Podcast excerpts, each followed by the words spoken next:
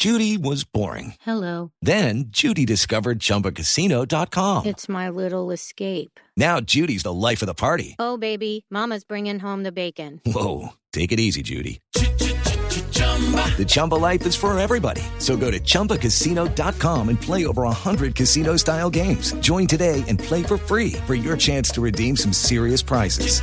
chumba ChumbaCasino.com. No purchase necessary. Void where prohibited by law. 18 plus terms and conditions apply. See website for details. Boombox. ¿Podrán nuestros hombres de las fuerzas militares y de policía con estas disidencias? Yo lo veo muy difícil, además están muy ricos, tienen mucha plata, pero además tienen amedrentada a la población. Yo veo muy difícil el tema de la paz total. Me encantaría, pero yo veo que no tienen una política clara, no saben para dónde van. Que el presidente tiene una capacidad de negar las cosas. Yo no lo crié, yo no escribí el trino, el término paz total. Yo no la lo- creé. Yo no lo creé, eso es un tema de la prensa. Y, y así sucesivamente tiene una capacidad de negar.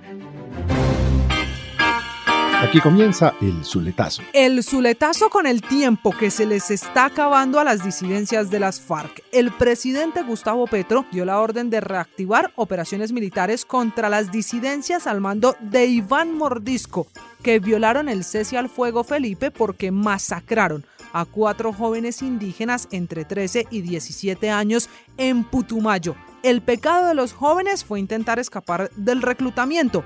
Por eso los asesinaron delante de toda su comunidad. Viven horas críticas las políticas de paz total del presidente Petro, que le da finalmente 72 horas a las fuerzas militares y a la policía para volver a perseguir a los cabecillas de esta disidencia que tiene casi 4.000 hombres. Se rompe el cese al fuego, una notificación que ya tiene la disidencia que responde amenazando con multiplicar acciones violentas, sobre todo en Meta, Caquetá, Guaviare y Putumayo. No, la verdad los hechos pues sí necesariamente eh, te- tenían que hacer reaccionar al, presidente Petro, pues porque la verdad es que el, hecho es reprochable desde todo punto de vista, pero bien ha dicho usted María Camila, los masacraron.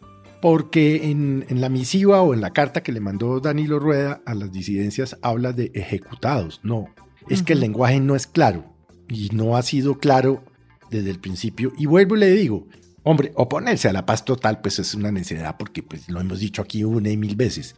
Pero el problema es que el gobierno, tengo la impresión, no sabe cómo hacerla. Ahora, las disidencias de la FARC ya están en 16 departamentos del país y están armados. Se sabe que son cuatro, cinco, ya no se sabe si seis mil, cuántos hombres debidamente armados. Ellos obviamente pues tienen el entrenamiento que, pues, que, se, que- se conoce. Y la verdad, yo veo un lenguaje dual en el gobierno. Por un lado, pues eh, eh, se suspende el cese. Pero por el otro lado, como que les dicen, vaya, sigamos negociando, no se paren, no sé qué.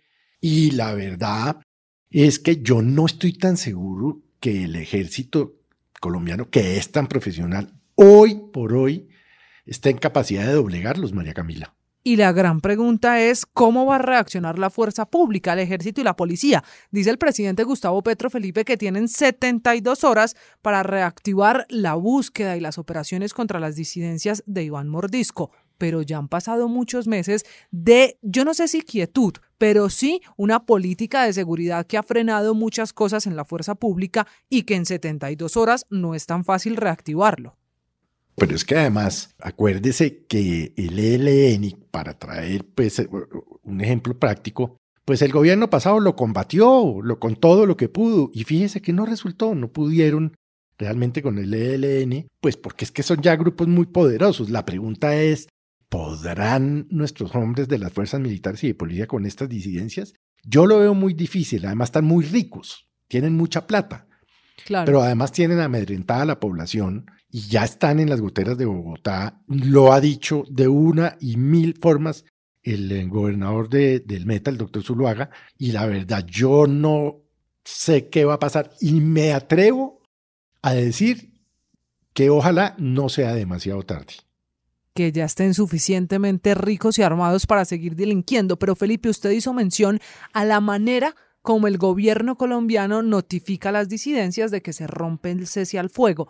Ha llamado mucho la atención una carta de dos páginas que en realidad es un mensaje de WhatsApp que habría enviado el alto comisionado Danilo Rueda está encabezada y dirigida al señor Iván Mordisco, comandante de las FARC. Esto en la manera, como el gobierno dice, se rompe el cese al fuego. Y me llama mucho la atención el cuarto y el último párrafo, porque el cuarto párrafo dice, a raíz de los asuntos sucedidos en las últimas horas con la ejecución de los niños, con la argumentación de que eran desertores en Putumayo, esta situación va más allá del cese al fuego y corresponde a las hostilidades que han generado dudas alrededor de la voluntad de paz.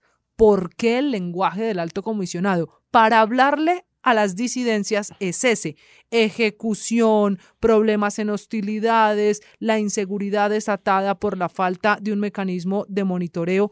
¿Será que nos estamos arrodillando de más? Es que como yo no entiendo a qué está jugando el gobierno, yo sé que el presidente quiere la paz total y está metiendo todos los huevos en la misma ganasta, pero esto no le está funcionando con ninguno de los otros grupos que sepamos, porque tampoco sabemos, porque está por un lado los delincuentes comunes, por el otro los grupos armados al margen de la ley, etcétera. Y Ahora, hay que hacer un parangón con lo que pasó con el proceso durante el gobierno del presidente Juan Manuel Santos, que culminó con la firma. Y es que en ese momento había apoyo importante de toda la comunidad internacional. Acuérdese que la comunidad internacional se le metió de lleno a ese tema. Bueno, Oslo, Alemania, bueno, en fin, acá no, acá no hay ese apoyo, así lo digan que lo hay, no lo hay concreto. Entonces, acuérdese que lo primero que se logró con, el, el, presidente Santos fue sacarlos de la lista internacional de guerrillas, de subversión, pues de terrorismo. Aquí, ¿cómo? Si es que aquí lo que son es delincuentes comunes. Es que ese es, el problema de fondo. Eso es narcotráfico, eso es delincuencia común, eso es extorsión, en fin, mm, pues todo lo que conocemos. Yo veo muy difícil el tema de la paz total, honestamente se lo digo. Me encantaría, como colombiano, pues qué más, pero yo veo que no tienen una política clara, no saben para dónde van, e inclusive, fíjese que esta mañana Ariel Ávila, pues que es un, senador bastante cercano al gobierno dijo es que todo esto está saliendo pésimo. Y la verdad, si el gobierno no frena, revisa todo este proceso, pues ¿quién va a ganar al final del día? ¿Quién se beneficia? Esos mismos grupos armados. Es correcto. Y súmele. Entonces. Y súmele que el presidente Felipe pidió que la paz total sea un término que así quedó llamada ya su política de seguridad, pero que no es la apuesta. Acuérdese que él dijo que ese no es un término de él ni de su gobierno. Razón parece tener porque en los recientes comunicados del alto comisionado, inclusive en la carta enviada a Iván Mordisco, aparece la palabra paz pero nunca paz total. Así que ese sí parece ser una política ya en firme, acabar con el término porque no encontramos definiciones, aunque está en el plan de desarrollo. Pues aquí las estuvimos comentando la semana pasada. Y ese es un problema idiomático pendejo, porque si es paz total o no es paz, no, es decir, e, ese, ese término no se lo inventó la prensa, usted lo dijo aquí la semana pasada, está mencionado treinta y pico veces en el Plan Nacional de Desarrollo. ¿37? 37 veces. Entonces, no, ese no es el tema idiomático. Lo que pasa es que el presidente tiene ya para culminar una capacidad de negar las cosas. Entonces, yo no lo crié. Esa es la realidad.